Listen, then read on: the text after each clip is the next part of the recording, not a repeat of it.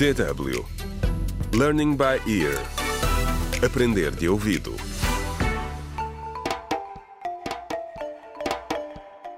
Contra o crime. Olá, bem-vindo ao 18º episódio do audiolivro Contra o Crime, Sair da Sombra, escrito por Ursil Nhoe. No episódio anterior, percebemos que a homofobia está bastante enraizada entre a população de Siangole. Neste episódio, voltamos ao estádio municipal onde decorrem os treinos da equipa onde Jaime jogava antes do ataque. Selma protegia o irmão como uma leoa. Desejosa por o ver mais animado, encorajou-o a sair de casa. Mais do que qualquer outra coisa, Jaime estava ansioso por regressar ao campo de futebol. No entanto, no momento em que puseram os pés no relevado, o silêncio instaurou-se. O melhor avançado do mundo está de volta! gritou com alegria Selma, esperando que isto encorajasse a equipe a vir dizer olá a Jaime. Mas o silêncio transformou-se em constrangimento. Durante algum tempo ninguém respondeu, até que finalmente Fred, um dos colegas da equipe de Jaime, se aproximou deles. Ora, ora, ora, quem temos aqui? Tens estado a descansar, Jaime. Deixaste-nos em mãos lençóis, disse ele. Jaime respondeu com um sorriso.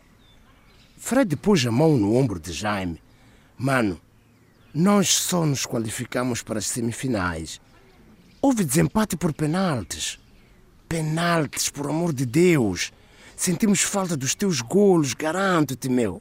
Sabendo quão receoso estava Jaime com este reencontro com os colegas da equipe, Selma ficou mais tranquila por ver Fred quebrar o gelo. Os atletas voltaram ao campo e os gêmeos seguiram o seu caminho. Quando estavam prestes a atravessar o campo na direção da banca da mãe da Josina, uma voz azeda interrompeu-os.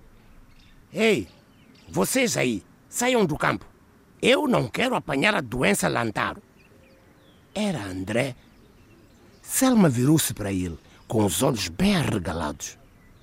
O que disseste, André? O que disseste? Perguntou ela. Como assim a doença Lantaro? Sabes perfeitamente do que é que eu estou a falar, Selma. Tu e o teu irmão podem fazer os outros de parvos, mas a mim não. Eu não me dou com maricas, percebeste? Disse ele, aproximando-se. E quando dou de caras com algum, digo o que eu penso. Jaime tinha se mantido em silêncio até agora, mas a isto ele respondeu. Avançou na direção de André e gritou-lhe: Vou partir-te a cara toda, seu idiota! No entanto, Jaime não teve oportunidade de o fazer porque os outros intervieram e afastaram-no. Furioso, Jaime ainda conseguiu agarrar a camisola de André. Puxou com tanta força que o tecido rasgou-se. Acabou-se, Jaime. Já não fazes parte desta equipe, gritou André, cheio de raiva.